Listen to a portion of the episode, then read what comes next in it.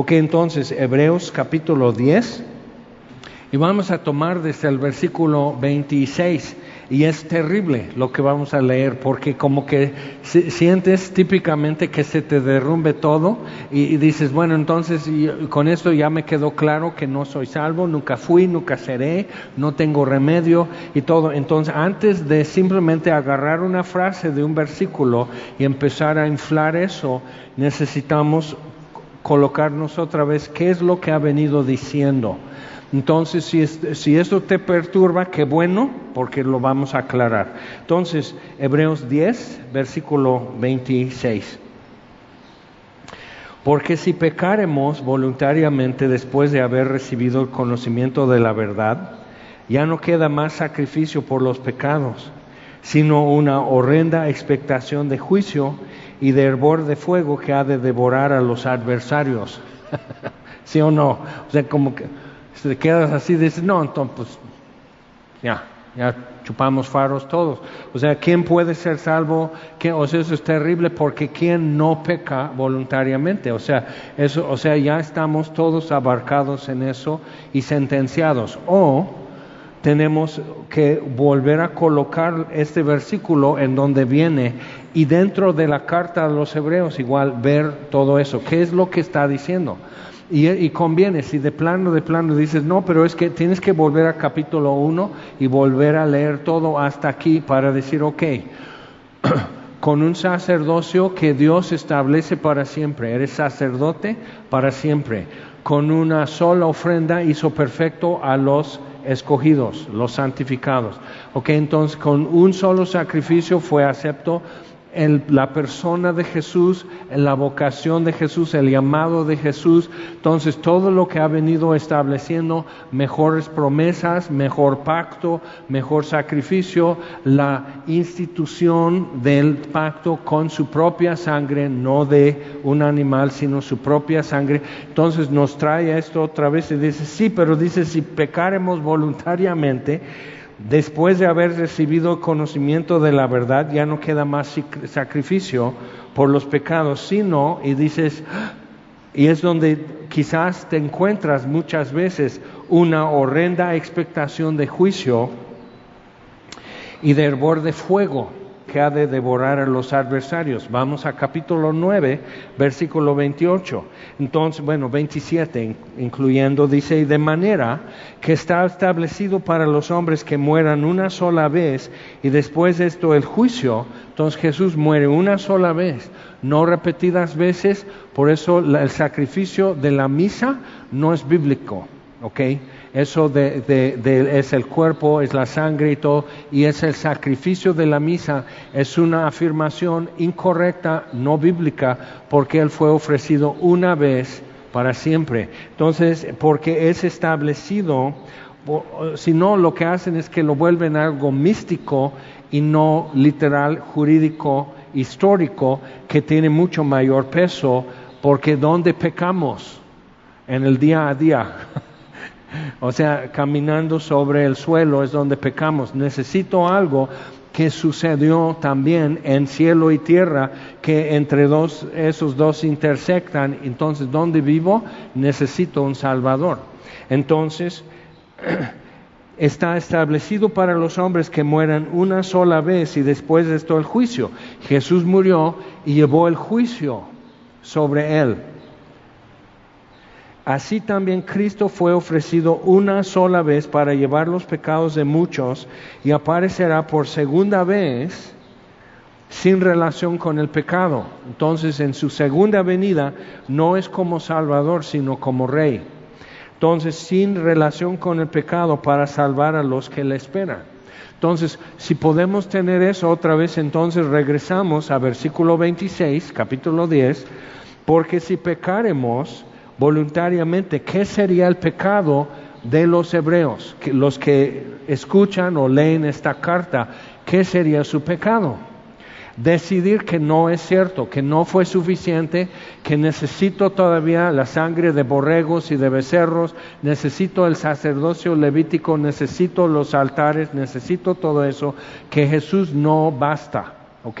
Eso sería su pecado en el contexto. Entonces, cuando puedo tener eso, digo, oh, entonces sí asusta, porque donde peco yo voluntariamente después de haber recibido conocimiento de la verdad, es también en vivir y caminar en mi vida como si no fuera Jesús suficiente. Y si, si la regamos en eso. Ok, entonces, seguimos. Por eso hay ese miedo. Cualquier cosa sucede, cualquier desgracia o, un accidente o un infortunio o algo así, entonces es, y es de Dios, es un azote. Puede ser y puede no ser. Entonces tenemos que, que ver dónde operamos en eso. en el Antiguo Testamento mucho tenían eso, el registro de que si haces bien te va bien, si haces mal te va mal. Entonces tropezamos con el libro de Job, porque hizo bien y le fue mal. Y todos los diálogos y conversaciones y argumentos y todo, y hasta Dios al fin llega y calla a todos preguntándole cosas a Job y ya entendemos mejor qué es lo que está pasando. Pero pero es, es, algo típico en el ser humano pensar así. Y luego llegamos a los tiempos de Jesús y van los discípulos entrando así al templo y hay un limosnero que nació ciego. Entonces le preguntan, porque otra vez ellos pensaban y trataban de entender, si haces bien te va bien, si haces mal te va mal. Entonces la pregunta fue, si él nació ciego, ¿quién pecó? ¿Él entonces, antes de nacer pecas, entonces, uh, está muy, está muy complicado. O sus padres. Y típicamente vamos a decir, no, pues sus papás, porque él antes de nacer ganas habría, pero no oportunidad. Entonces, sus papás pecaron. Entonces, el problema con eso es que entonces te da cáncer, te da diabetes, te da leucemia, nace un niño con síndrome de Downs ¿Quién pecó. Pero cuidado, porque es una postura, es una, es una forma de pensar que es típicamente humana, pero no es bíblica, no es conforme a lo que Dios dice acerca de estas cosas, el bien y el mal y, el origen del mal y por qué nos suceden cosas. Ok, entonces, viendo eso, okay, pero por eso la horrenda expectación de juicio, y de hervor de fuego que ha de devorar a los adversarios. Entonces aparecerá por segunda vez sin relación con el pecado, ya no para expiar el pecado, ya no para ser el Cordero de Dios, sino para ser el león de Judá. Entonces es, diferente, pero es importante ver esto, una horrenda expectación de juicio, porque vuelve a aparecer esa palabra horrenda más adelante. Es interesante que para entonces ya habremos cambiado nuestra perspectiva. El que viola la ley de Moisés por el testimonio de dos o tres testigos muere irremisiblemente.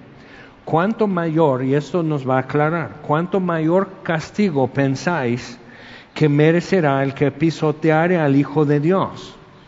¿Qué palabra? Pisotear al Hijo de Dios. Y tuviere por inmunda la sangre del pacto en la cual fue santificado dos cosas, y la tercera, e hiciere afrenta al Espíritu de gracia. Eso vale la pena entender, ¿no? Entonces tenemos, número uno, el que pisoteare al Hijo de Dios. Ahora, ¿qué sería pisotear al Hijo de Dios? Porque Jesús, por ejemplo, dice, yo soy la puerta, el que por mí entrare hallará salvación. ¿Okay?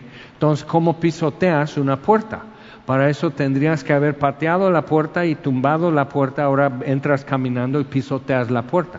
¿Cómo pisoteas el buen pastor? ¿Cómo pisoteas la luz del mundo? O sea, todo lo que Jesús es, ¿cómo lo pisoteas? Pero algo que, yo decidí tomar para mí, simplemente tomando esto, decir, ok, ¿qué sería pisotear en mi vida? Con cosas específicas que nos ayuda mucho cuando podemos especificar. Cuando hablas en lo muy general, normalmente te deja con una incertidumbre general. Entonces dije, ok, ¿qué sería pisotear al Hijo de Dios? Vamos a decir, hay muchos pecados que no son tangibles, se convierten después en acción, como avaricia, lujuria, ah, ira, se convierten después en acción, pero el pecado ya existe adentro.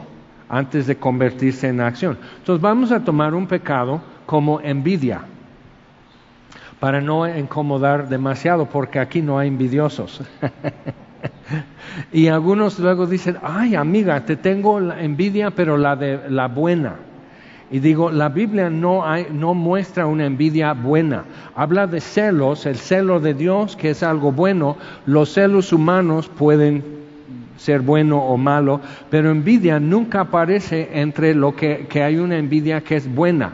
Entonces todos empiezan a defenderse, defiéndete si quieres, pero la Biblia, y lo puedes, saca tu concordancia, busca una concordancia digital y busca la palabra envidia en toda la Biblia y nunca hay una envidia de la buena. Ok, entonces podemos y nadie es envidioso aquí, entonces nadie se va a incomodar y vamos a poner, colocar esa envidia donde Jesús la puso porque Él es mi Salvador y donde la puso es fuera de mi alcance, porque es pecado, porque es daño. Entonces con Jesús tengo suficiente, Él me basta, es mi Salvador, es mi buen pastor, Él es mi refugio, es mi porción, es mi galardón, ¿ok? Pero entonces, pero la envidia ahí está y dice, Jaime, aló Jaime, soy la envidia. Entonces, ah, ¿qué, voy a hacer? Ahora, si yo quiero tener envidia, voy a tener que alcanzar eso, pero piénsalo así, ¿qué es lo que voy a tener que hacer? Voy a tener que decir a uno de los soldados romanos, porque Cristo fue crucificado por mi pecado. Entonces, a uno de los soldados romanos, ¿ves lo complicado que es eso? Que él se ponga a gatas y que me haga un banco. Entonces me subo sobre él. Entonces ya puedo agarrar de la rodilla de Jesús, ¿ok? Para ya subir un poco más y pisar su pie que está, sus pies que están clavados aquí en la cruz, pero eso ya, con eso me puedo parar. Ah, sí le va a doler, pero murió por mis pecados, a eso vino. Entonces, y ya me voy subiendo, entonces jalo su brazo y sus manos están clavadas, sí le va a doler, pero pues, a eso vino. Entonces subo, por fin ya estoy parado sobre los brazos de la cruz, cuidando, porque no soy mala persona, cuidando de no pisotear demasiado a Jesús. Y todavía me queda un poco más, entonces piso su cabeza, no su corona de espinas, porque me va a lastimar. Entonces piso su cabeza, sí le va a doler, pero a eso vino. Entonces piso eso, ahora sí ya alcanzo la envidia. Pero lo que sucede en todo ese proceso, si así lo puedo entender, ya se me fueron las ganas. Como que ya es mucho. Como que no, no quiero esto tanto. No satisface. ¿Ok? Entonces, cuando lo puedes ver en esa luz de ese proceso, entonces, ¿cuánto mayor castigo pensáis que merecerá el que pisoteare al Hijo de Dios? O sea, dice, sí, no, de plano, no, no se aguanta, no se vale. ¿Ok? Número dos, y tuviere por inmunda la sangre del pacto en la cual fue santificado. Entonces, otra cosa importante, o sea, con su sangre, derramando su vida. No es que la sangre de Cristo tenga algo mágico y que si una gota para ti, una gota para ti, y eso como que algo mágico sucede, no, sino jurídicamente es una vida por una vida. Entonces, derramando su sangre, entonces presenta su sangre porque es la prueba sin derramamiento de sangre no se hace remisión. Aquí en Hebreos 9 ya lo vimos. Entonces eso es lo que Dios acepta como sacrificio. Eso es lo que hace justicia y eso es lo que satisface la justicia y la santidad. Una vida por una vida. Entonces, pero si yo tengo por inmunda su sangre es porque no es aceptable. Lo inmundo en el contexto hebreo es algo no aceptable. Entonces, ¿por, qué esto es inmundo para un judío y esto no? O sea, puedes comer pollo mal hecho y es limpio y no puedes comer cerdo que ya fue vacunado, que comió sano, que no tiene eh, eh, este lombrices ni nada, ni, ni, parásitos, o sea, la carne, eso es muy sana, el pollo, quién sabe, entonces, no, pero estamos hablando de algo que tiene un aspecto espiritual, es un animal inmundo y un animal limpio. Entonces, viéndolo así, tener la sangre de Jesús como cosa inmunda es que no es aceptable. Entonces, y, decimos, ay no, y qué feo. Bueno, cuidado, porque nosotros los cristianos a veces tenemos eso que es Jesús más otra cosa. Jesús más ser bautizado en agua.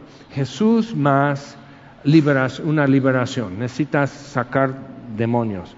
Ok, Jesús más um, tomar navegantes, porque la gracia todo lo cambia, los discipulados que ofrecemos y, recorrer todo. Ah, Jesús más servir en la iglesia y servir en el estacionamiento es lo mejor. Ellos son mis héroes, pero no porque tú sirvas en estacionamiento y te haces mi héroe, porque tienes entre, o sea, entre tus cosas un aguante y paciencia y bondad y tranquilidad de una persona serena y un bronceado espectacular por estar todo el tiempo en los servicios, en el sol.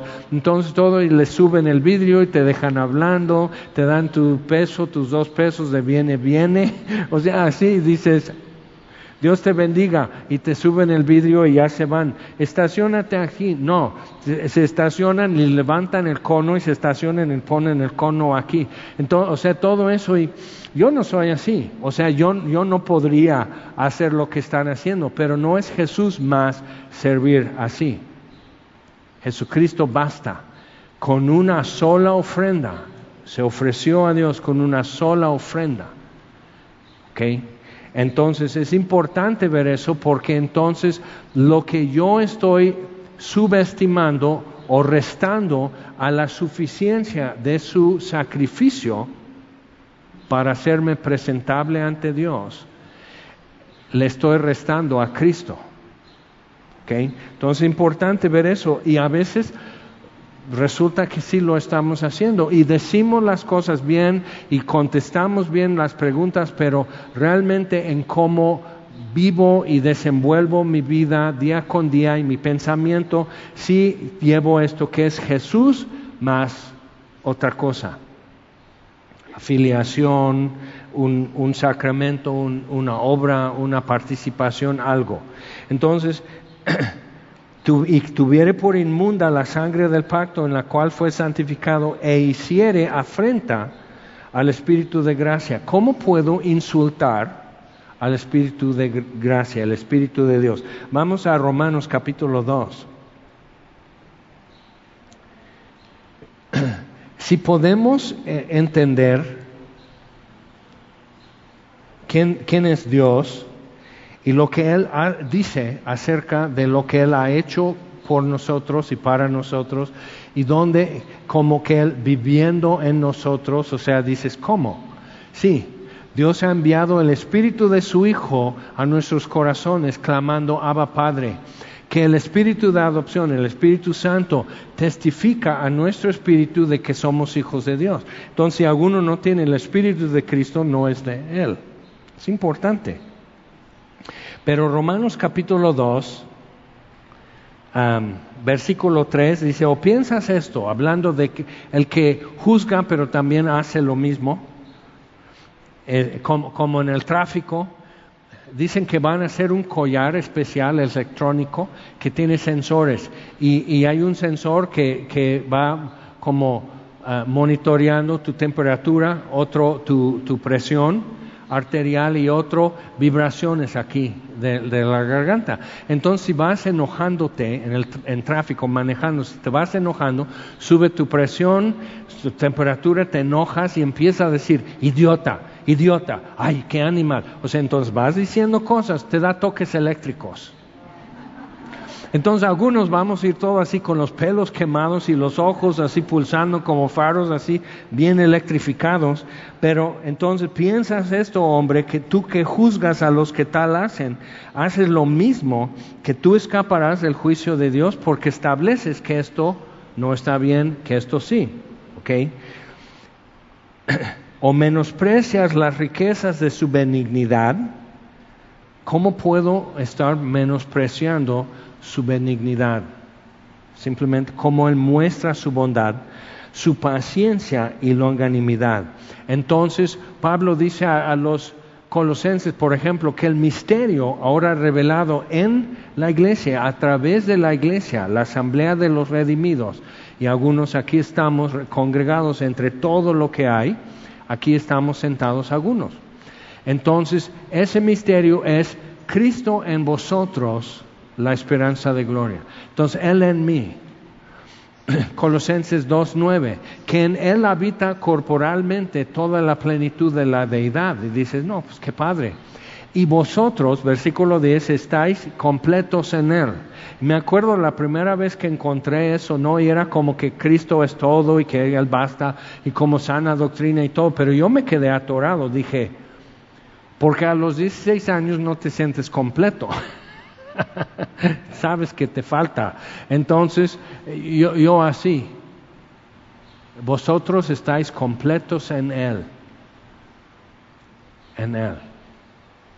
Entonces, Cristo en vosotros, la esperanza de gloria, y nosotros en Él, completos.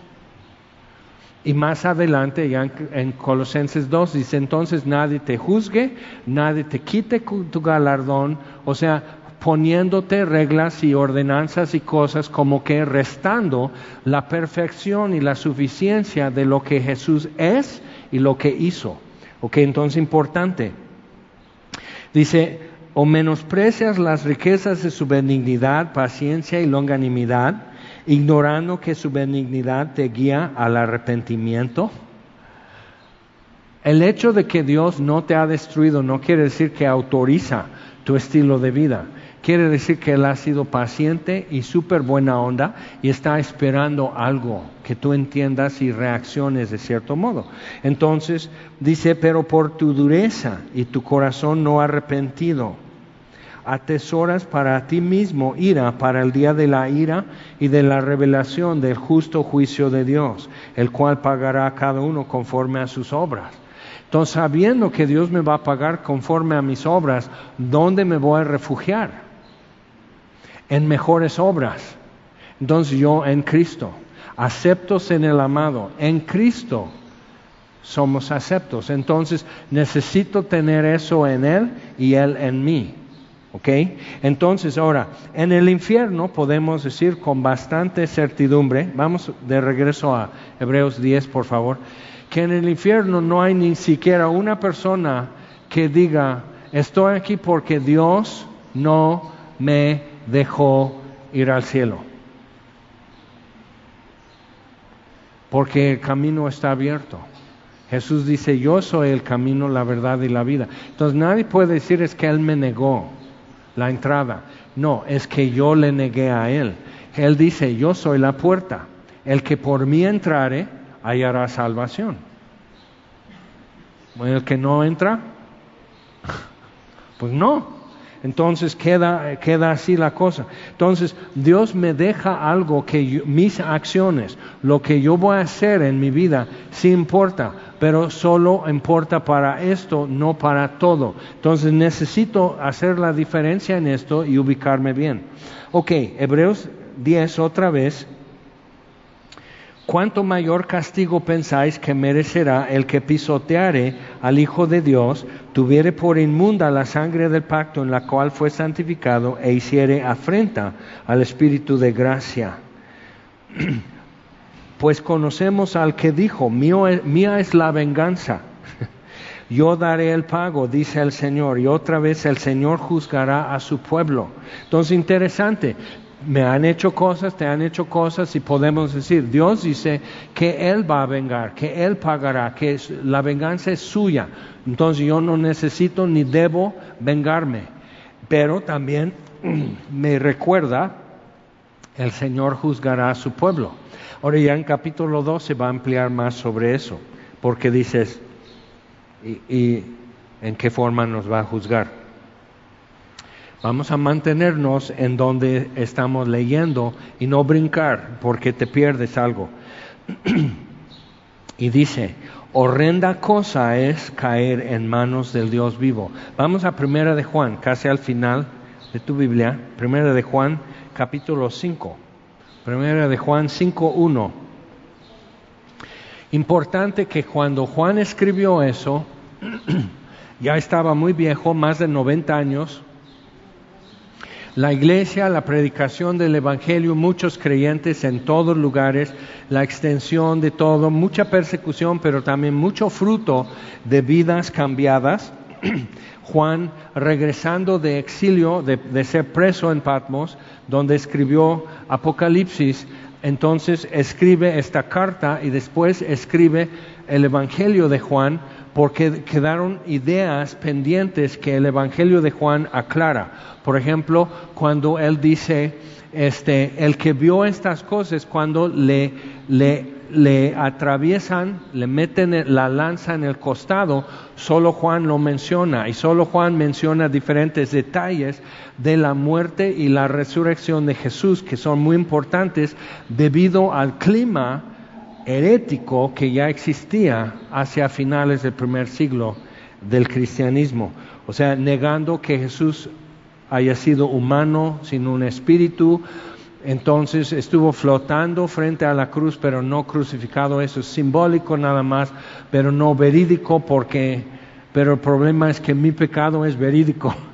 Yo peco en tiempo y espacio, yo me enojo aquí, yo me enojo con esto, yo me enojo porque me hiciste algo y no me pareció. Entonces, o sea, yo, o sea, eso es muy rasposo, muy sólido eso, y yo necesito un Salvador que se pare ahí para darme el perdón que mi pecado necesita. Entonces, vemos esto. Entonces, veían esto como error y la misma palabra de Dios aclara y rectifica. Todo aquel que cree que Jesús es el Cristo es nacido de Dios, pero yo no conozco te por ocho que no crea. Entonces tenemos que entender qué es creer en el Hijo de Dios, que Jesucristo es nacido de Dios como Hijo y que entonces yo también. Y todo aquel que ama al que engendró, ama también al que ha sido engendrado por él, que era un problema también para los hebreos. En la carta de los hebreos porque veían a Jesús como un enviado de Dios, pero no Dios. Entonces en el credo aclararon eso citando los textos bíblicos que corresponden cuando dice luz de luz, Dios verdadero de Dios verdadero, engendrado, no creado. ¿Ok?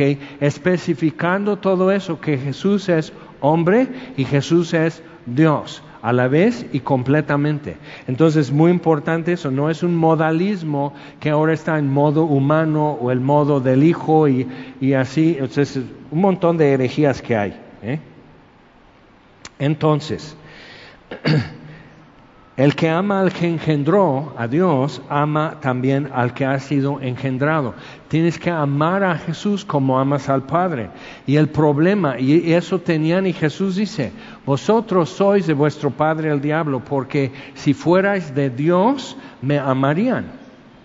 ¿Ok? Entonces es importante ver en el contexto, y Juan es el que menciona esa conversación, ver en el contexto eso, y por extensión amamos a todos los demás, amamos a nuestro prójimo, sobre todo los cristianos, que a veces somos lo más difícil para poder amar. Entonces, en esto, versículo 2, conocemos que amamos a los hijos de Dios. O sea, ¿en qué consiste que puedo decir sí? Sí, cumplo cuando amamos a Dios y guardamos sus mandamientos. Oh, pues este es el amor a Dios. Y algunos empiezan con sus, listas. Entonces tienes que guardar el mandamiento de Dios y leer tu Biblia todos los días.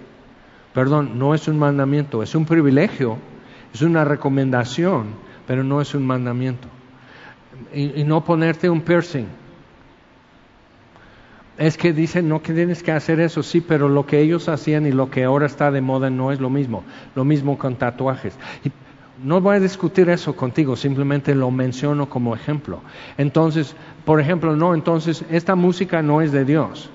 Mira, cuando yo vine a México, nomás para que puedas ver la diferencia entre lo que la Biblia dice y lo que a veces nosotros queremos pensar acerca de eso, era que era del diablo usar un bajo eléctrico usar guitarra eléctrica. Ahora, guitarra con pastilla electroacústica, eso sí, pero guitarra eléctrica, eléctrica, o sea, Enrique Guzmán, mm, así, o sea, popotitos y todo, no, eso no es de Dios. Entonces así, y me dijeron, hermano, fuimos en diciembre a Villahermosa, al tal templo que donde siempre iban, entonces a Villahermosa, es muy lindo, pero esto es verídico. Y la hermana Marta, una que cantaba, este, hizo un cassette que se llamaba La Samaritana está vestida y así. La hermana Marta cantando con botas.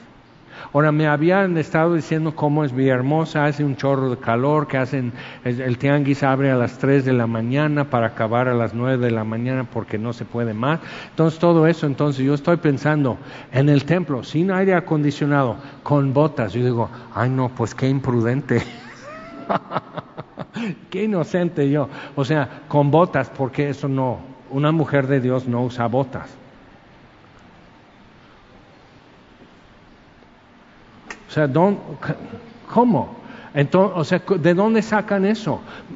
Así. Entonces, o sea, el uso del velo, que aretes no, pulseras sí, o sea, todas las reglas y todo eso. Pero, y eso es muy pesado recordar, no equivocarte, no, o sea que en este templo ni pulseras, hermana. Entonces, o sea, y la riegas y la riegas, o sea, ¿cómo? O sea, y el miedo, pero estás queriendo agradar a todo esto y ni siquiera estás ubicado. ¿Qué es lo que Dios busca en mí? Entonces, cuando dice, y sus mandamientos no son gravosos, sus mandamientos son así. Le preguntan a Jesús, ¿cuál es el mayor de los mandamientos? ¿Por qué? Porque entonces pues ya tenemos como una piedra angular y empezamos a construir una vida piadosa. Ok, entonces ¿cuál es? Y dice, es así, es el Shema. El Señor vuestro Dios uno es, y le amarás con todo tu corazón, toda tu alma, toda tu mente, todas tus fuerzas. Y dice, y ahí están, ah bien, y dice, y el segundo, como un profesor, agregando más tarea. Y el segundo es semejante, amarás a tu prójimo como a ti mismo. Entonces lo coloca dentro, o sea, si yo tengo un corazón de este tamaño, por eso es muy poco amor el que ofrezco a Dios. Es muy poca lealtad, es muy poca adoración, porque mi corazón es del tamaño de un chícharo seco. ¿Ok? Eso es mi corazón. Amas a Dios con todo tu corazón, toda tu mente. Dices, yo soy un descabellado. Ok, entonces ahí estás con tus tres o cuatro neuronas, amando a Dios con toda tu mente, toda tu alma, todas tus fuerzas. Ok, entonces Dios lo está diciendo dentro de tu marco, amarle a Dios con todo tu ser, dentro de tu marco. No amarle a Dios comparándonos y midiéndonos unos con otros, que no es sabio, sino que, o sea, ¿estoy a capacidad o no? Y eso es diferente, es mejor porque entonces ya me libra de tener que compararme y estar bajo condenación, pero no me libra de mi capacidad de sí poder amar a Dios en mi capacidad, que es limitada en todos.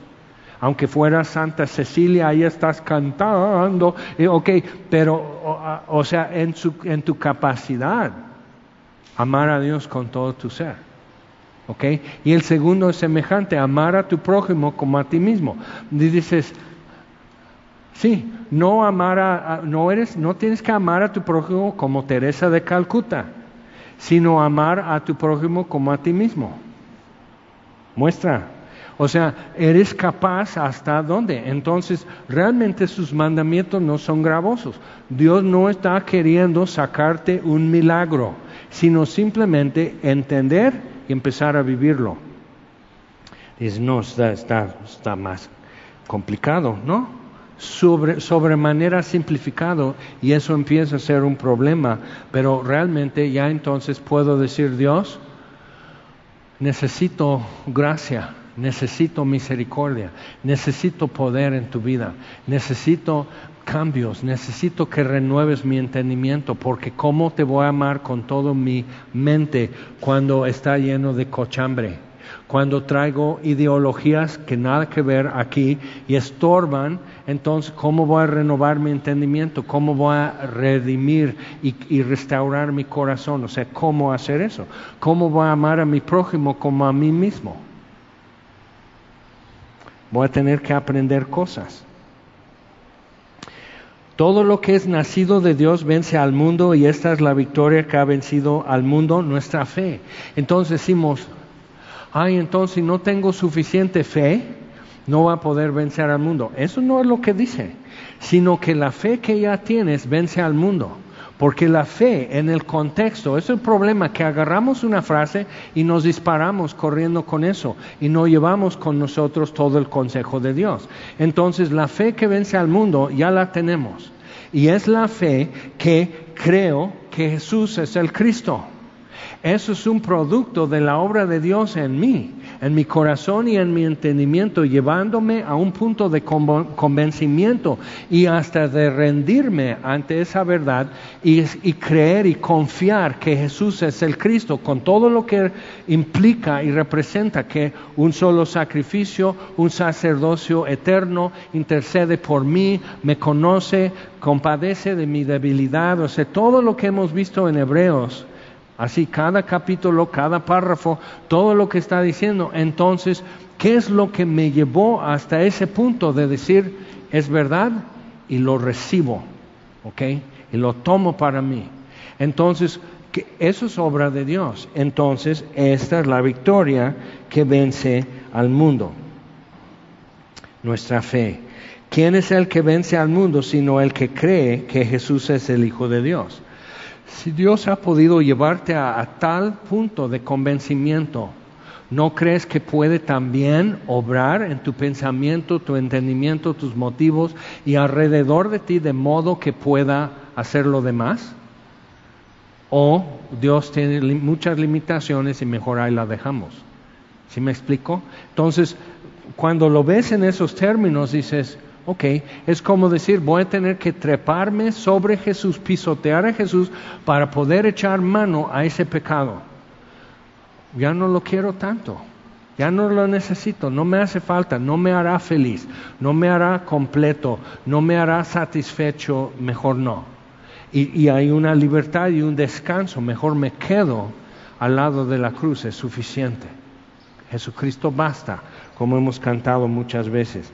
Entonces, ¿quién es el que vence al mundo sino el que cree que Jesús es el Hijo de Dios?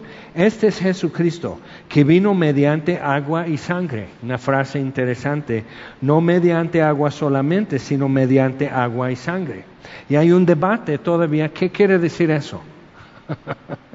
es buena pregunta. Y el Espíritu es el que da testimonio porque el Espíritu es la verdad. Porque tres son los que dan testimonio en el cielo, el Padre, el Verbo y el Espíritu Santo. Estos tres son uno. Y tres son los que dan testimonio en la tierra, el Espíritu, el agua y la sangre. Entonces, ¿el agua qué es? Entonces, ¿qué es agua bendita? ¿Qué es el agua del río Jordán cuando Jesús fue bautizado? Algunos dicen eso, que es cuando Él fue bautizado, no por el testimonio del Padre y del Espíritu solamente, sino del agua, porque entonces él le dice a Juan Bautista que dice, yo, no te debo bautizar, sino tú a mí. Dice, así conviene cumplir toda justicia. Jesús viene por parte, o sea, a, redimir por parte de Dios a los pecadores. Entonces, al hacerlo, entonces se coloca en el lugar de un pecador, en el lugar de arrepentimiento en el río Jordán, por el agua. Eso es un, un argumento que tiene sustento en las escrituras. Pero otro es así, que viendo quién es Juan, que, que vino realmente y nació de mujer, como Pablo también subraya mucho, vino nacido bajo la ley, nacido de mujer, la simiente de Eva, o sea, viene con todo eso, pero nace del agua, o sea, del agua que, que está alrededor del bebé en el vientre, vino del agua. Y, y dices, como que nos quedamos un poco así.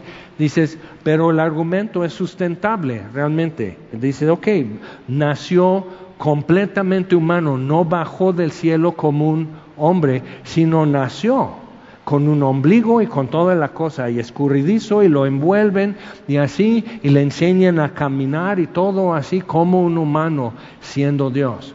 Entonces, eso es gran verdad, es tremenda verdad, entonces también es sustentable. Pero luego dice, estos tres dan testimonio en la tierra, versículo 8, el espíritu, el agua y la sangre. Entonces junta otra vez agua y sangre. Y otro argumento es que se refiere a cuando metieron la lanza en el costado de Jesús y salió agua con sangre que fue un acto forénsico de parte de los soldados, no, no de burla o algo así, sino tenían que verificar muerte. Entonces cuando quebraron los huesos, las piernas de los dos ladrones, ya no pueden sostenerse, entonces se asfixian. Y tienen que fijarte, o sea, ya no pueden jugar y estaban rifando la ropa y todo eso, ya no pueden jugar, tienen que presenciar, sin distracción, presenciar fallecimiento y dar fe. Es, un, es una ejecución ante Roma. Y Roma pide hechos. Entonces, pero llegan a Jesús y ya está muerto, entonces tienen que verificar. Entonces mete el costado hasta aquí y la pleura es el líquido que rodea el corazón. Entonces sale agua con sangre, es que llegó la punta hasta su corazón y sale agua, sale sangre. Ok, entonces cuando ves eso, entonces Juan dice en el Evangelio de Juan, que él es el que lo narra, dice, el que vio estas cosas da testimonio y sabemos que su testimonio es fiel. ¿Por qué él puede decir eso? Porque vengo a decírtelo de años de preso, de viejito, en las minas de sal en Patmos. y simplemente podía decir, Jesús no es el Cristo, no es Dios, y ya me dejaban ir. Entonces, quien aguanta eso es porque sabe que lo que dice es verdad y no se echa para atrás. Esos eran los cristianos del primer siglo. Ok, entonces, y tenemos que ponernos en fila con ellos. Si recibimos el testimonio de los hombres, entonces son, tres diferentes argumentos de qué es agua, qué es sangre, y estamos así todo. No te preocupes, sales de aquí, vas a comer, no pasa nada, no tienes que resolverlo. Fíjate, tienes que creer en Jesús. Eso es lo que dice. Pero lo que está afirmando resuelve argumentos y herejías del momento, que de vez en cuando vuelven a surgir esas herejías, es bueno saber. Si recibimos el testimonio de los hombres, versículo 9, mayor es el testimonio de Dios. Lo que Dios dice, todo lo demás tiene que ceder delante de lo que Dios dice. Aunque sea bonita opinión, lo que Dios dice manda. Porque este es el testimonio con que Dios ha testificado acerca de su Hijo. El que cree en el Hijo de Dios tiene el testimonio en sí mismo. Dios ha mandado el Espíritu de su Hijo a nuestros corazones, clamando Abba Padre. El Espíritu mismo testifica a nuestro espíritu, Romanos 8, 16, que somos hijos de Dios. Ok, entonces el que recibe ese testimonio el que cree en el Hijo de Dios tiene el testimonio en sí mismo. El que no cree a Dios, checa esto, le ha hecho mentiroso. Otra vez, si te acuerdas en Hebreos 10, no hay un tercer campo. O sea, los que sí, los que no y los que, pues yo creo que es de cada quien, yo creo que es, o sea, y puedes estar con tus croquetas todo el resto del día, pero realmente creo que esto, creo que el otro no, no, no es válido, no hay esa opción. O es esto o es esto. Entonces, cuando dice el que no cree a Dios, no dice el que no cree en Dios. Los demonios creen y tiemblan. ¿ok? Creer en Dios es muy al alcance, Romanos 1, es un hecho en toda la humanidad, es más. Entonces, el que no cree a Dios, creerle lo que dice, le ha hecho mentiroso. Entonces no es creer en Dios como existencial, sino creer a Dios por lo que ha dicho. Entonces no le hago mentiroso por no creer que existe, sino le hago mentiroso por negar lo que ha dicho. Y, y lo pone muy claro para nosotros. Entonces, el que no cree a Dios le ha hecho mentiroso. ¿Qué vas a hacer con eso? Entonces te empuja de un lado o de otro a definirte. ¿Soy enemigo de Dios? ¿Repudio o no? No puede ser neutral, no hay una posición neutral en eso. Entonces, y es importante saberlo porque muchos creen que son neutrales, pero de hecho están diciendo que Dios es mentiroso porque no ha creído en el testimonio que Dios ha dado acerca de su Hijo. Este es mi Hijo amado en quien tengo complacencia. Entonces, no, no acepto. Ok, entonces has hecho a Dios mentiroso. Y Dios tiene derecho, cuando dices, eres un mentiroso, Dios tiene derecho a defenderse y defender su integridad y, demostrar que ha dicho la verdad. ¿Y cómo se va a defender? Aparecerá por segunda vez sin relación con el pecado para salvar a los que le esperan. Y Dios va a mostrar si ha dicho la verdad o no y va a defender lo que ha dicho. Entonces es importante ver eso. Cuando le acuso a Dios, invito una defensa. Él puede defenderse, sus acciones y sus palabras, como tú y yo también. ¿Ok? Entonces, y este es el testimonio, que Dios nos ha dado vida eterna y esta vida está en su Hijo.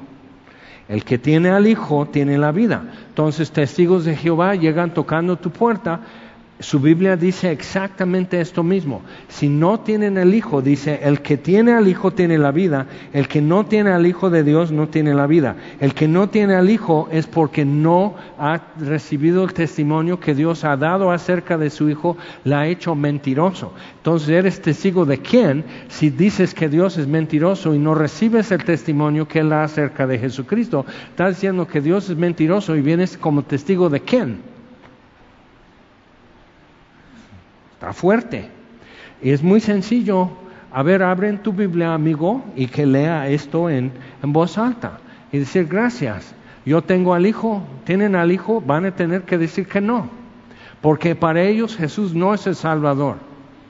Sus obras les van a salvar y por eso no por tu alma, no por amor al prójimo, sino por su alma están tocando tu puerta para salvarse. Tú, si no te salvas, es muy tu problema, pero ellos cumplieron. Entonces, cuidado con eso, porque suena muy espiritual, pero es inconsistente, es más, es antibíblico. ¿Okay? Entonces, así dices, órale, órale, wow, está fuerte. Pero es eso. La pregunta que todos podemos hacernos es, ¿tengo al Hijo? ¿Tengo el testimonio de Dios en mí acerca de su Hijo, lo he recibido, que lo que Dios dice acerca de Jesucristo es verdad y lo tengo y lo he recibido. Ahora vamos otra vez a Hebreos 10 y vamos a ver dónde nos lleva. Versículo 31. Horrenda cosa es caer en manos del Dios vivo Dice, ahí está, ahí está, ahí está. Esto no pinta bien, esto no pinta bien. Pues está esperando horrenda, dice, una horrenda expectación de juicio. Dices otra vez, horrenda cosa es caer en manos del Dios vivo. Pero ¿dónde hemos caído? En sus manos. ¿O dónde quieres estar? ¿Para juicio o para perdón? Estás en manos de Dios. Entonces, ¿qué? Y seguimos leyendo, es interesante. Ellos habían abandonado la suficiencia del sumo sacerdote que Dios ha afirmado, del sacrificio que Dios ha recibido y atestiguado por la resurrección, que sí fue acepto el sacrificio. O sea, has rechazado eso para volver a acomodarte en el sistema levítico y ya evitar persecución, que era el problema. Y seguían, sabemos en el libro de Hechos y por las epístolas, seguían a Pablo los judaizantes en cada sinagoga, refutando, contradiciendo y animando a la gente a volver y quedarse en el judaísmo. Fue muy recio y persecución.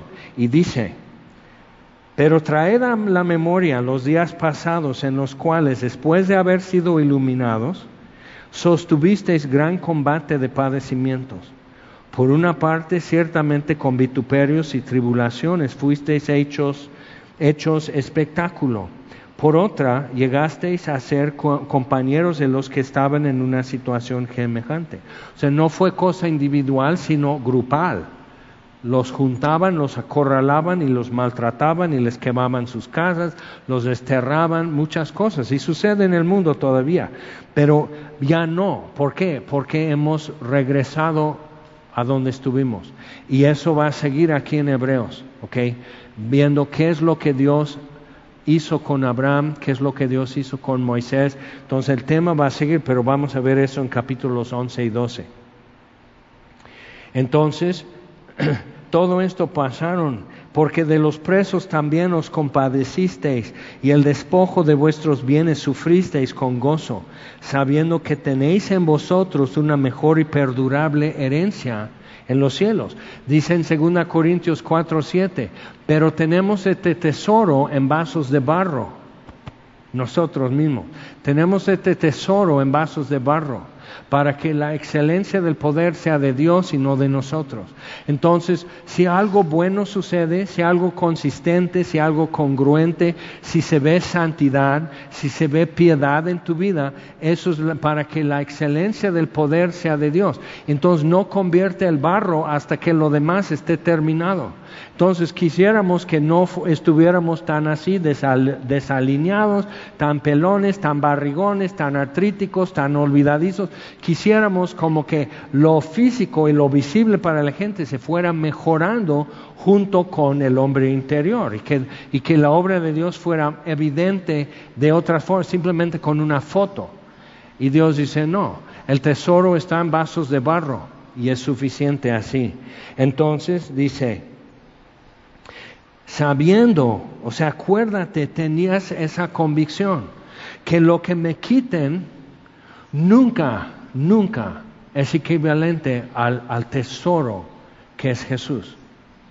Entonces, y nosotros somos propensos a estar otra vez en eso, de sentir mucho lo que perdemos de reputación, de privilegios, de, de accesos, de comodidades, de cualquier cosa. O sea, somos muy vulnerables a, eso y sentir, no, quédate con Cristo, quédate con Él. Acuérdate cuando quedaste convencido, acuérdate. Y si no has llegado a eso, sigue poniendo atención. Y porque Dios te está hablando y te está mostrando cosas. Ok, entonces, horrenda cosa es caer en manos del Dios vivo. Vamos a Gálatas capítulo 2. Gálatas 2.20. Y aquí los Gálatas tenían el, problema de los hebreos, estaban en la cosa y hasta los que no eran judíos ya se estaban convirtiendo mejor en judíos y ser cristianos, pero mesiánicamente como hoy sucede todavía. ¿Ok? Sin ser de ese pacto, querer incluirse a fuerza y no lo hacen bien. Escogen, no son consistentes, no se puede con la ley ser consistente, pero bueno. Entonces Gálatas 2.20 y Pablo como que está aterrizándolo así, dice, con Cristo estoy juntamente crucificado. La ley solo me da muerte. Con Cristo estoy juntamente crucificado, ya no vivo yo, mas Cristo vive en mí. Entonces hay una libertad en saber eso. No depende de mí, depende del que me da vida por vivir en mí. Entonces ya no vivo yo, mas Cristo vive en mí, pero hay una paradoja. Lo que ahora vivo, que sí vivo, que decido si pongo leche en mi café o no. Y luego tenemos miles de decisiones y preferencias y tratamos de espiritualizar todo y hay cosas que son espirituales. Por eso necesitamos el collar electrónico que nos da toques cuando nos enojamos manejando. Cálmate. Así.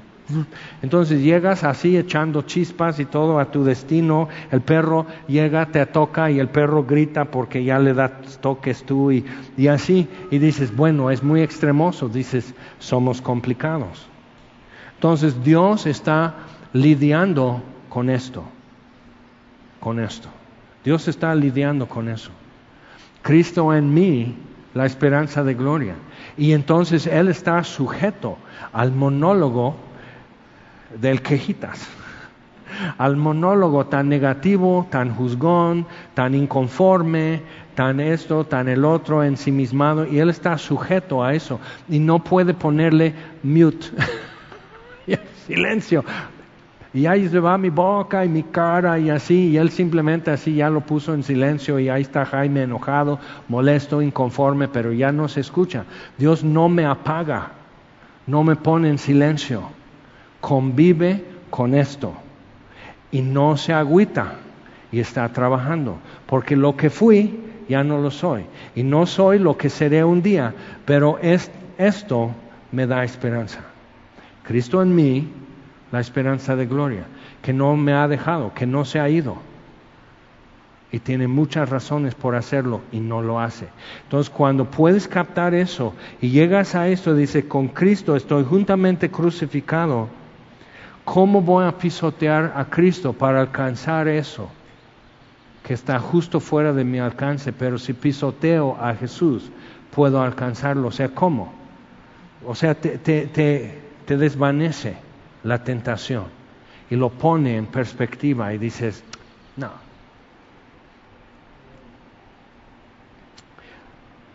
La vida que ahora vivo en la carne, lo vivo en la fe del Hijo de Dios, el cual me amó y se entregó por mí. Vamos a hacer un ejercicio, porque eso es algo que muchas veces subestimamos o lo decimos muy rápido o no lo decimos seguido. Me amó. ¿Cuántas cuestiones y, situaciones de mi vida se podrían aliviar simplemente recordando y diciendo a mi alma, me amó. Él me amó. Eso es, eso es monumental. Me amó. Eso no es nada fácil. Me amó. Ahora, volteate al que está a tu derecha y dile, me amó. Jesús me amó.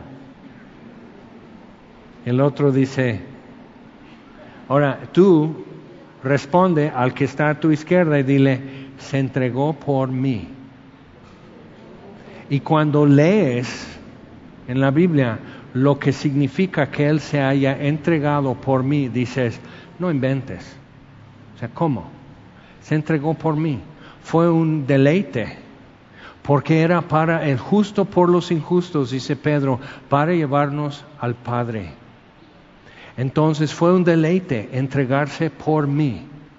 Y no le he podido recompensar la más mínima parte que merece lo que Él se haya entregado por mí. Entonces entregó por mí. Otra vez, dile, me amó. Y voltea y dile, se entregó por mí. Se entregó por mí. Ahora, piensa, porque si hacemos toda una lista va a ser martes y todavía no acabamos, pero piensa en, vamos a decir, dos personas que te han hecho daño, que te han lastimado, que te han hecho daño, es injusto y, lo sientes. No sé tú, yo tengo momentos que ay, voy bien quitado de la pena y recuerdo, quién sabe cómo llegó eso a mi cabeza, pero recuerdo algo, ya lo estoy viviendo otra vez, ya estoy enojado, ya estoy lastimado, ya estoy dolido, ok. y lo quiero publicar en Universal, Excelsior y novedades y que todo el mundo sepa. Ok, entonces, ¿y qué haces? Pues tienes que volver a perdonar y da coraje ¿Cómo? Yo, porque si pudiera lo volvería a hacer. Entonces, ¿por qué lo volvería a perdonar? Nel. Y Dios dice, y dice, ok, lo perdono, pero de mal modo, de mala gana, o sea, ah, entonces, y Él sigue, Cristo en vosotros, la esperanza de gloria, y Él sigue así, y no te da un zape y no te escupe y no te empuja porque no has perdonado bien o porque vuelves, tienes que volver a perdonar. Pero piensa en dos personas, dos personitas, y piensa esto. Y ahora di a tu alma, les amó. Y di a tu alma, se entregó por ellos. Está tremendo. Está tremendo y se cae la espada de tu mano y tu portapapeles con todas las quejas y acusaciones se cae de tu otra mano. Mía es la venganza, yo pagaré y el Señor juzgará a su pueblo. Y Dios puede decir, ¿tienes algo que decir? No, solo gracias doy a Dios que envió a su Hijo Jesús, quien me amó y se entregó por mí. Es una mejor vida. O sea, es vivir así es mejor vida. Hay paz, hay sanidad, hay limpieza, hay libertad de movimiento, libertad para respirar. No tengo que justificar a nadie que pecó contra mí. No tengo que justificar, ni acusar, ni condenar, no tengo que hacer nada por ahí otra vez vuelve tu enfoque de ti hacia Él, quien me amó y se entregó por mí. Y no dice se entregó por mí porque me amó. Pone, el final donde aterriza todo, y se entregó por mí. En una forma tan visible, tan gráfica, tan palpable, tan concreta, se entregó por mí. Y nadie lo ha hecho, solo Él. Entonces, poniendo esto, quien me amó, nadie me ha amado como Él. Estás libre. Puedes levantarte. ¿Ok? Ok, regresando entonces, Hebreos 10. Versículo 35 y ve a cómo, a dónde llegamos. En capítulo 11 va a ampliar sobre eso, que tenemos una herencia en los cielos, tenemos ya en nosotros algo que nos espera. Y entonces no perdáis pues vuestra confianza, que tiene grande galardón. ¿Cómo llegaste a estar seguro? ¿Cómo llegaste a decir con convicción? ¿Cómo llegaste a un punto de convencimiento, decir esto es verdad y lo recibo? Porque eso es lo que está diciendo. No, es como nosotros luego estamos, bueno, perdí mis lentes, perdí mis llaves, perdí mi celular, y lo sabes que sigue existiendo, pero no sabes dónde existe. Entonces lo andas buscando. Pero aquí dice, no perdáis pues vuestra confianza. Y perder aquí es abandonar, es dejar la basura en la banqueta porque ya va a pasar el carro. ¿Ok? Es perder tu confianza, o sea, perdición de tu confianza, arruinar. Entonces, no perdáis pues vuestra confianza, porque muchas cosas que esperas o anhelas aún no se resuelven. Y algunas cosas en esta vida no se van a resolver.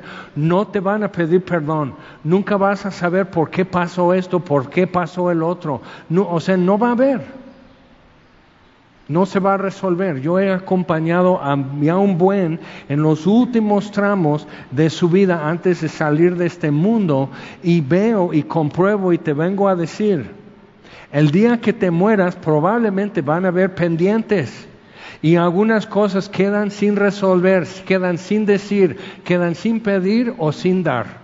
¿Ok? Eso sucede. Y Dios, que lo sabe, procede sobre el plan. Él no está esperando que todo el mundo comprenda, que todo el mundo entienda, que todo el mundo le dé permiso a hacer lo que Él tiene que hacer. Fue a la cruz y murió. Y al tercer día resucitó, ascendió a los celos y se sentó a la diestra del Padre. Y no pidió permiso. Lo fui, lo fue a hacer. Quien me amó y se entregó por mí. Muy sencillo decir, pero necesitas llevártelo masticando así como caña y sacar el jugo.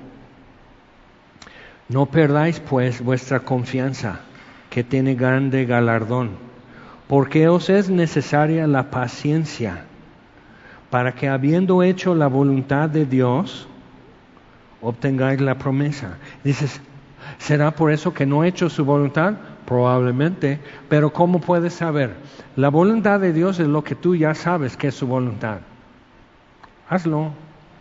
¿Qué estás esperando? ¿Ok? ¿Qué estás esperando? Y no es que si ya estás en ese carril, lo que sigue también es su voluntad. El próximo paso es su voluntad también y su palabra lo va a corroborar y lo va a confirmar aquí.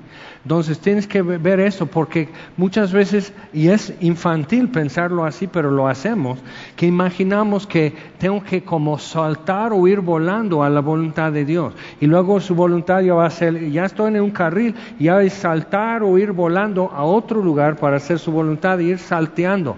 Eso, la vida no es así, la palabra de Dios así no me lo muestra, entonces tengo que ver que realmente es caminar con Dios. Por eso Él usa andar y caminar como los verbos operativos de vivir con Dios. Caminar, andar, andar en la luz, andar en amor. Entonces el siguiente paso, si estás atorado por miedo, porque dices, pero si yo hago eso, ya me van a jalar. Si yo hago eso, ya se van a aprovechar. A lo mejor, como tú has hecho con Dios. Te hacen bien y te aprovechas. Te hace un favor y se te olvida. Entonces no podemos decir, yo voy a ser una persona prudente y perspicaz, y yo voy a ser sabio, y yo voy a ser así astuto, y no voy a dejar que me ganen que se aprovechen de mí, y Dios va a decir, no puedo contigo. O sea, eso es lo que yo hago con Él día y noche, me aprovecho de Dios y no me abandona y no te abandona. Entonces necesitamos adecuar nuestro pensamiento a lo que realmente sucede y lo que su palabra nos dice acerca de eso. Entonces, os es necesaria la paciencia. Eso aplica en muchas cosas para que habiendo hecho la voluntad de Dios, lo que sigue, obtengáis la promesa porque aún un poquito y el que ha de venir vendrá y no tardará, mas el justo vivirá por fe. Si retrocediere no agradará a mi alma. Y retroceder aquí es arrugarse, es lo que nuestro equivalente se arrugó. Como que vio así, ya iba a decir y se arrugó ya la iba, ya iba a decir, quiere ser mi novia y se arrugó. Iba a, meterse en un pleito en la calle y se arrugó, ¿ok? Iba a decir, sí, yo voy a seguir a Cristo y se arrugó, ¿ok? Retroceden. Pero nosotros no somos de los que retroceden para perdición o ruina, que es la palabra, ruina sino de los que tienen fe para preservación del alma. Y esa palabra preservación es también importante, que es más bien en casi todos los demás lugares donde aparece, lo usan para hablar de adquirir algo, hacerlo tuyo. Y es adquirirlo, pero ponértelo. Entonces, como ir a la tienda y te compras un pantalón, te compras una chamarra y te lo pones. ¿Ok? Yo me acuerdo de niño porque crecíamos, entonces era un par de zapatos cada año para ir a la escuela. Entonces en mayo ya mis dedos de mis pies estaban así y en septiembre estaba con un hueco. Entonces era ir así, entonces dice, ay, eso está más padre. Entonces decía la de la tienda, ¿te los llevas puestos? A ver si me dan permiso. No, son de escuela, entonces tienen que llegar impecables el primer día de escuela. Entonces ahí vas en tus castigos de zapato que traes que ya no te quedan. Entonces es eso, o sea, póntelo. Has adquirido. Entonces, preservación del alma, envuélvete en eso, haz lo tuyo y llévatelo así. ¿Lo has hecho? Esto es mío, esto es verdad esto es verdad para mí, esta es verdad acerca de mí. Entonces lo recibo y me lo pongo. Y me viene, me queda. ¿Lo lleva puesto? Sí. Sí, entonces lleva sus cachitos de zapato en la caja, en la bolsa, y todos creen que compró zapatos y que estos son los normales y los nuevos están en la caja. Y hasta puedes presumir, porque traes así tu Jaime viejo, que está hecho pedazos, pero ya te envolviste, ya hiciste tuyo otra cosa. Sabes un problema que tenemos, por eso como que ofrecen encarnación al ser humano es que nuestra personalidad está fragmentada de por sí por el pecado. Entonces tenemos múltiples pasados. Tenemos la versión que yo me acuerdo, tenemos la versión que otros me dicen acerca de mí, ¿ok? Entonces tenemos múltiples versiones y, y, hacemos la idea de que viví más que una vida, porque una vida eran mis intenciones, mis planes, otro era lo que realmente sucedió y otro lo que algunos interpretan porque me sucedió.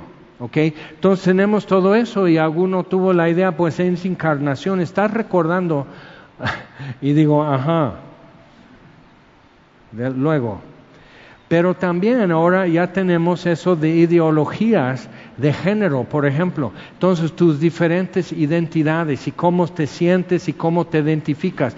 Y es un, es, es un chiste porque en español no funciona. Algunos ponen en sus redes, ponen sus pronombres, que es él, ella, El problema es que, ¿qué haces cuando el idioma castellano de por sí usa género? Y no es falta de respeto decir la mesa, pero si la mesa se identifica como masculino, entonces el mesa, no seas gringo. O sea, es la mesa. Entonces, la noche, el día. Entonces yo pregunto, ¿por qué es el día? Si termina en A, debe ser la día. Y la profesora, ahora tendría que dar permiso. Sí, si hoy sientes que el día es femenino, entonces es la día y el noche. Y imagínanos al rato, nadie se entiende. Babel, confusión. Pero en los Unites les encanta confusión. Entonces, pensando en eso, o sea, preservación del alma, los fragmentos de quién soy, sería, era, supuestamente era, nunca fui, o sea, todos los fragmentos. ¿Qué tal si Dios puede decir sí para preservación del alma? O sea, realmente envolverte en esto. Pero entonces Cristo en mí, la esperanza de gloria, y yo en Cristo acepto en el amado. o sea, ¿qué es lo que voy a mejorar de eso? Bien. Hoy vamos a tomar la cena del Señor y van a empezar a, a servir.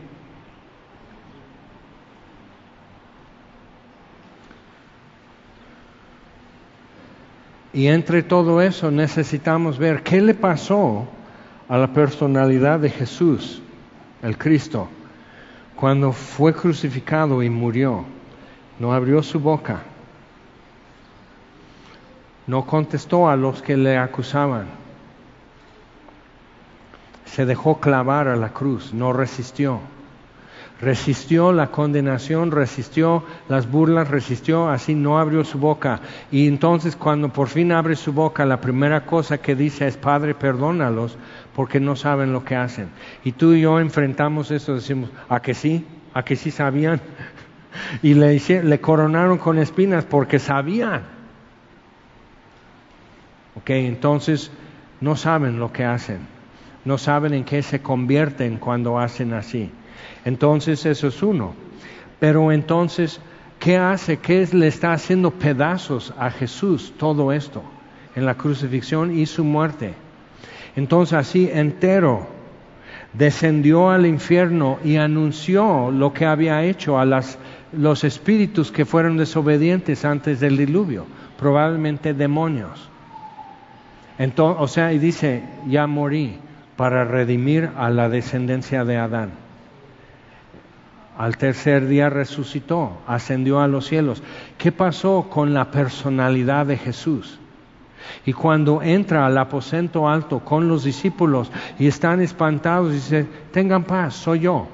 Y come algo delante de ellos para que vean. Y Tomás tiene que meter sus dedos. dice, Tomás, no seas incrédulo. Entonces sube su túnica. ay, ay Jesús, sube tu túnica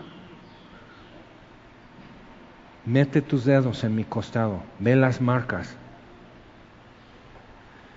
íntegro, no en pedazos, no en fragmentos, no en lo que iba a ser, lo que fue, lo que sería, lo que hubiera sido, lo que nunca será, o sea, todo, no, no, no, integrado, completo, entero, y así resucitó, así murió. Entonces, eso es nuestro sumo sacerdote, es el que se presentó en mi lugar, íntegro, completo, compuesto, no fragmentado, no roto, no hecho pedazos. Él se presentó porque el culpable no pudo y se presentó en mi lugar. Y fue acepto su sacrificio y ahora yo soy acepto en el amado. ¿Qué voy a hacer con eso? ¿Qué vas a hacer con eso?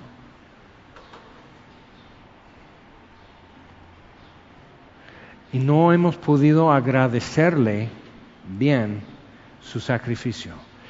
Quien me amó y se entregó por mí.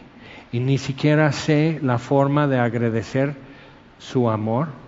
Y no sé la forma de agradecer que se entregó por mí. No, no tengo la forma, no tienes la forma y Él procede. Él no se queda así. Ah, bueno, entonces hasta que no sepas pedir bonito, o sea, Él sigue haciendo, entonces tengo que alcanzarlo. Tengo que hacer como Mateo y levantarme de la mesa de cobro y decir, ahí se queda. Y esto también se queda. Voy a seguir. Eso es lo que nos espera. Alcanzar, seguirle, conocer, proseguir a la meta del supremo llamado de Dios en Cristo, o sea, conocerle como fui conocido. Y, entonces entender y hasta que pueda yo ver con mis ojos. Y mientras hay mucho que leer con mis ojos. Y hay mucho que escuchar con mis oídos. Y hay mucho caminar que, que mis pies necesitan todavía hacer. Y qué vas a hacer tú yo ya sé. Qué vas a hacer tú y en eso venimos. Vamos a orar. Señor te damos gracias por tu palabra y gracias por Jesús que nos amó y se entregó por mí. Y la vida que ahora vivimos la vimos por la fe del Hijo de Dios, quien nos amó y se entregó por nosotros. Y ante eso, ¿qué más podemos decirte, Señor? Y te damos gracias. Te damos gracias porque es tu deleite salvarnos. Es tu deleite darte a conocer como Salvador, como Señor, como Rey, como consolación, como refugio, como el Padre de, los huérfanos. Es tu deleite darte a conocer. Es tu deleite descubrir tu diestra de poder. Es tu deleite extender tu sombra sobre nosotros y darnos refugio y descanso. Y Señor, te damos gracias por todo y todo y todo y todo eso, Señor. Nunca podemos decirte bien, nunca, nunca daremos en el blanco con nuestra gratitud, pero aquí estamos dándote gracias. Y nunca podremos vivir de un modo que tu sacrificio merece. Pero sí podemos ver, sí podemos apreciar y sí podemos tomar un paso más en nuestra vida y seguir caminando. Entonces, Señor, aquí estamos agradecidos, sin suficientes palabras, Señor. Gracias por el pan, gracias por la copa.